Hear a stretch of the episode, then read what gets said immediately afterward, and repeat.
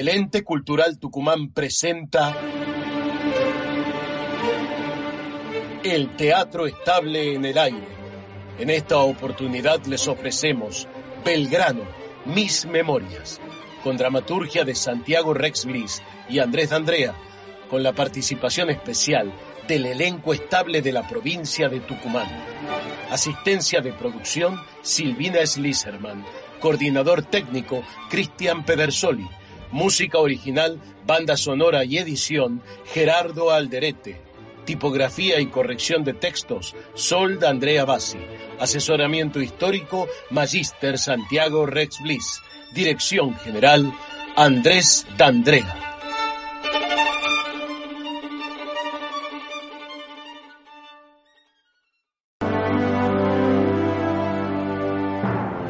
Mis padres me bautizaron Manuel José Joaquín del Corazón de Jesús Belgrano. En alguna época me llamaban General Belgrano.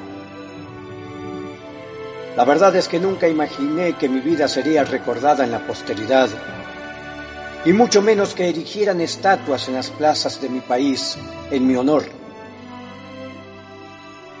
Voy a contarles la historia de los que fueron los años más importantes de mi vida y tal vez de la historia argentina.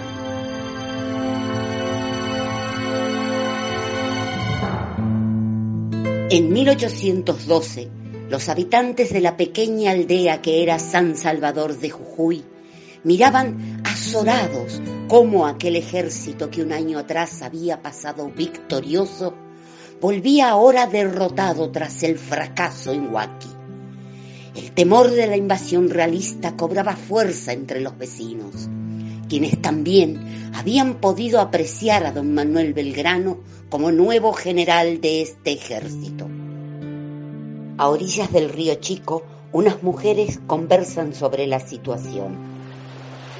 ¡Django, salga de, de ahí, se va a ahogar!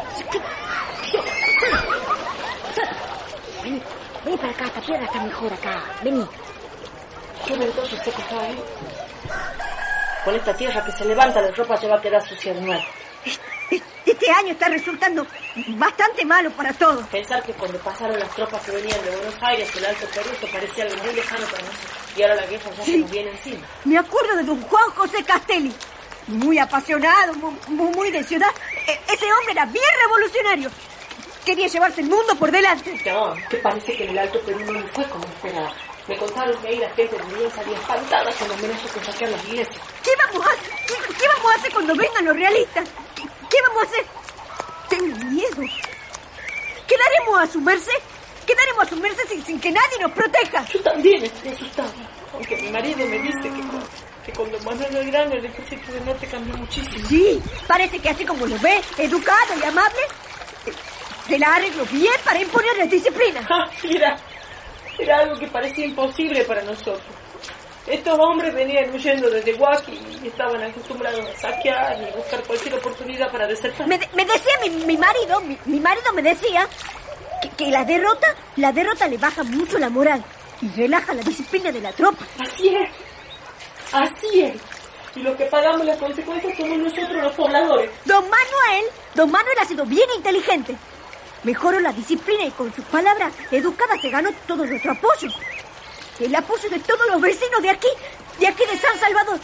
Nos dijo, la causa sagrada de la patria merece de nuestro apoyo. Y que la defendamos con nuestra vida. Así ha dicho.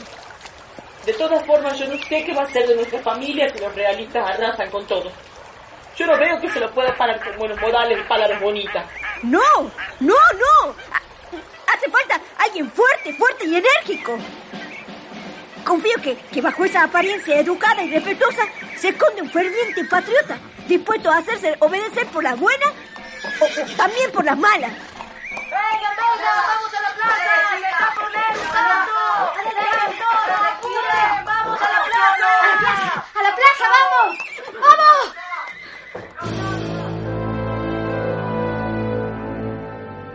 El ejército realista continuaba su avance hacia el sur con cerca de 3.000 soldados comandados por Pío Tristán. Como respuesta, el 23 de agosto de 1812, el general Belgrano dictó un bando dirigido a todo el pueblo jujeño, disponiendo la retirada.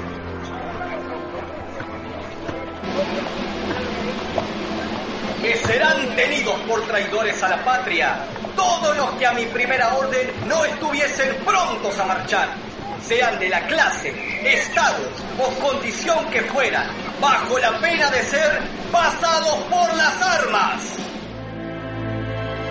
No puede ser, no. ¿Escuchaste bien? Quieren que abandonemos todo. Casa, muebles, animales. Y no vayamos caminando al sur con lo poco que podemos cargar. Amiga, amiga, amiga mía, amiga. Llegó la hora de la verdad. El que esté con la patria, que lo demuestre.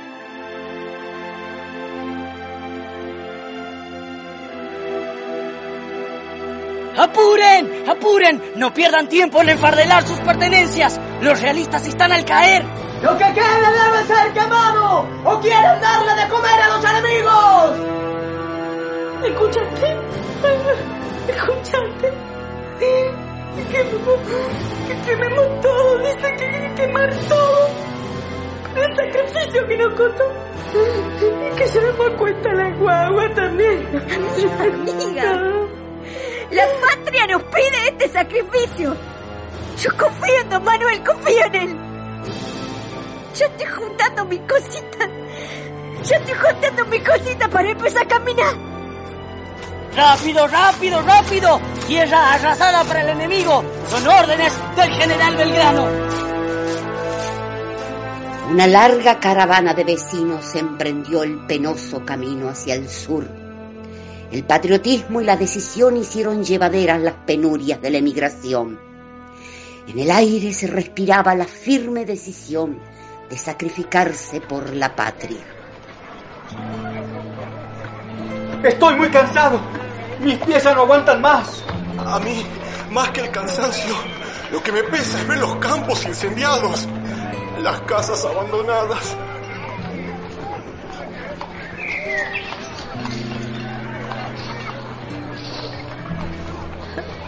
Ya estamos llegando a Cobos.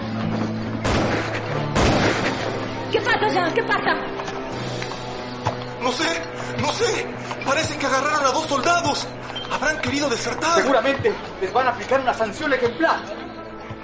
Al llegar a la localidad de Cobos, dos soldados que se habían separado del camino por el cual había obligación de transitar fueron ejecutados por orden del general. ¡Pelotón! ¿Que no era que este no tenía pasta para mandar? ¿Que podíamos desobedecerlo y que no iba a pasar nada? Tan educado y de ciudad que parecía. Y ahora por hacernos los vivos y no obedecer, aquí estamos, ante el pelotón de fusilamiento. ¡Preparen! Estos patriotas vienen de lejos, piden altos sacrificios y yo no daba más. Al primer descuido intenté escaparme. Ay, yo te seguí, pero me salió mal la jugada. De las pestañas nos han agarrado. ¡Apunten! Y ahora serán implacables con los transgresores a las reglas.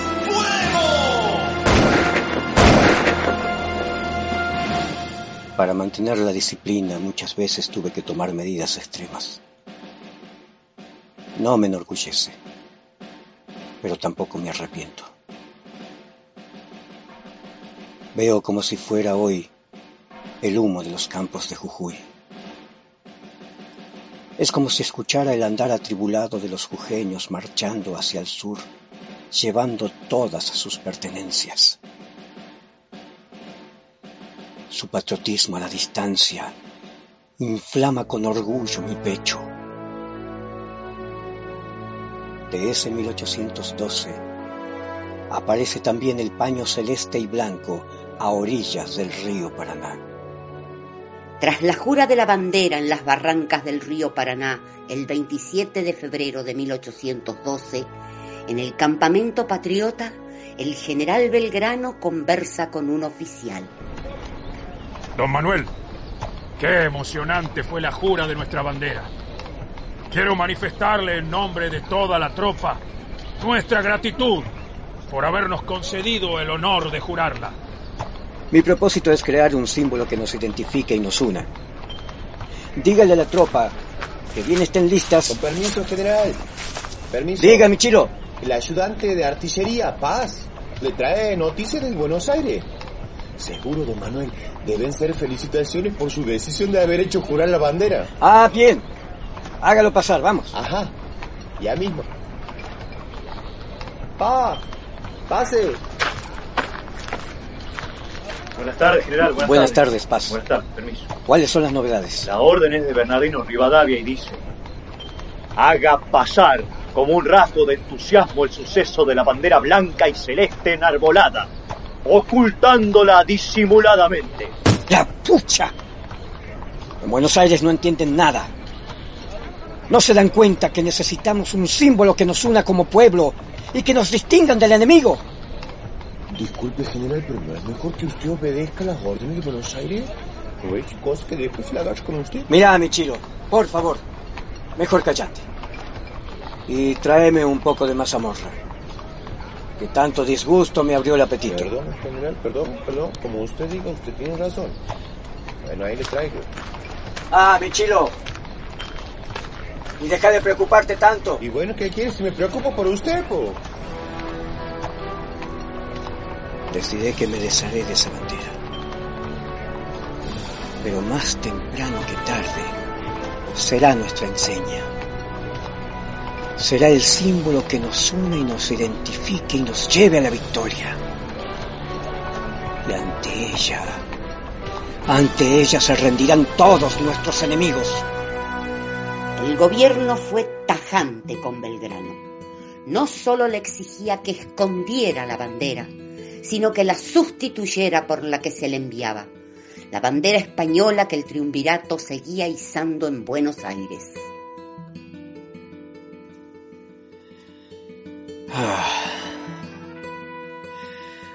Hoy todavía se me hace un nudo en la garganta.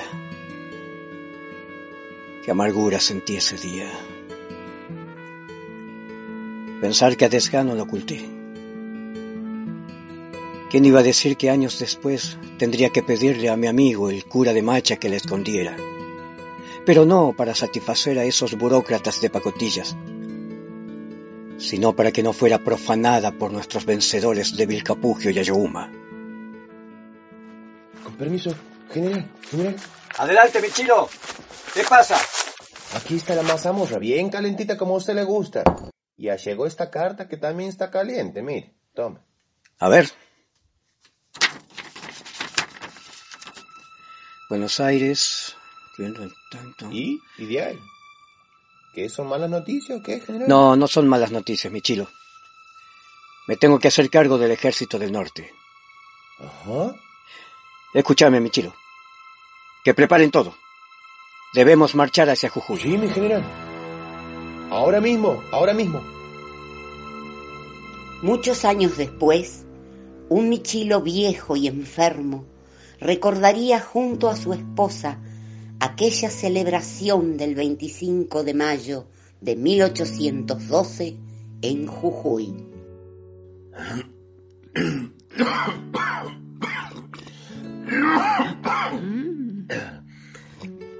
A ver, convídame un matecito para que se me pase un poco. Mira, parece que me quedó una amiga. Ay, bueno, toma. A ver, ¿Qué le has puesto burro? Sí, burro y poleo Ah, también. Está rico.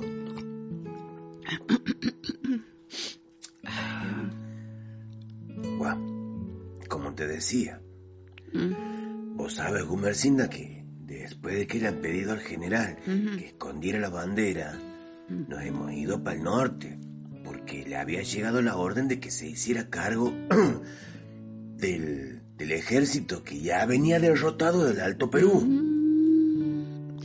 Ay, Dios, qué hombre sufrido ha sido don Manuel, che. Siempre, pero siempre, siempre lo buscaban para el mismo baile, ¿no? Nunca para cuando ya estaba todo hecho y bonito. Ay, dice, no te digo ya. Es así nomás esto. Así es, así es como vos dices, sí, sí, sí, sí. Y, y más que de un ejército, se ha hecho cargo de un despojo. Nadie daba ni cinco. Ni cinco damos por ello. Pero él, presto a cumplir, marchó sin chistar y se ha hecho cargo. Déjalo. Déjalo. Bueno, ¿Y? bueno, ya cuestión que cuando llegamos a Jujuy, Mm. nos cae el 25 de mayo. Mm. Y don Manuel, mi, mi general, me ha dicho, mira, Mm. yo recuerdo como si fuera hoy. ¿Qué te ha dicho?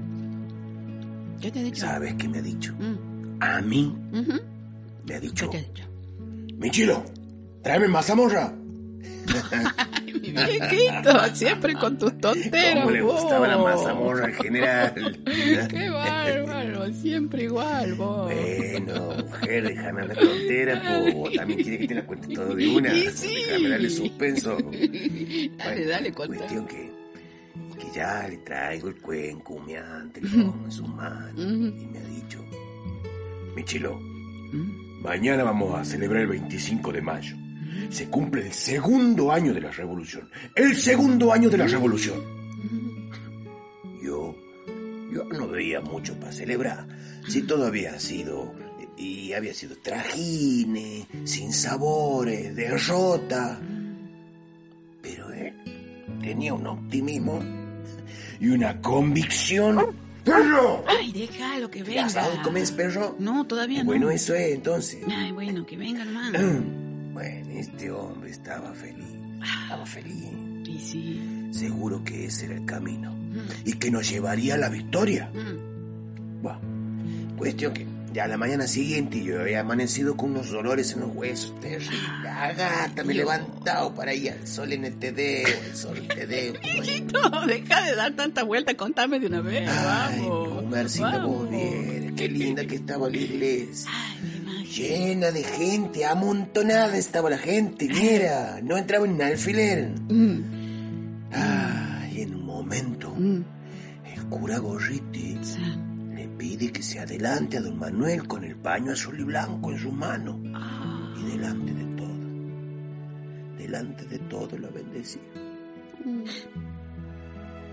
Eh, mira, mira cómo me pongo. Se me saltan lágrimas.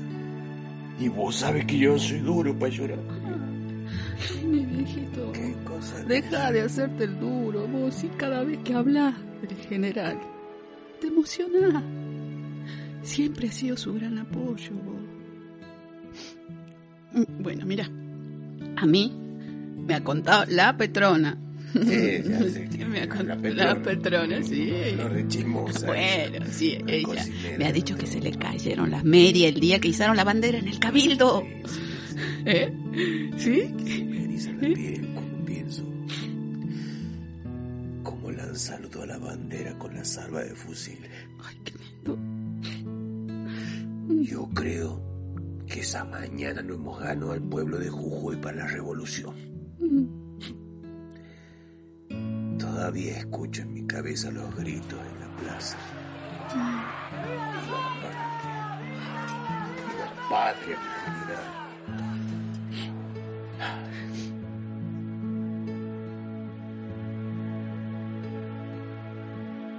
Si supieran las porfías que tuve que enfrentar, las resistencias que tuve que vencer para que aceptaran nuestra bandera. La hice jurar en Rosario, bendecir en Jujuy, y después del triunfo de Tucumán mis tropas la juraron camino a Salta. Todavía no se había izado en Buenos Aires. Tuve que gestionar para que fuera el Congreso de Tucumán quien la estableciera como nuestra bandera oficial, recién después de julio de 1816. Cuatro años me costó convencerlos. Aquel Congreso de Tucumán no solo me deparó la alegría y el entusiasmo de la independencia, sino también el amor de Dolores Elguero.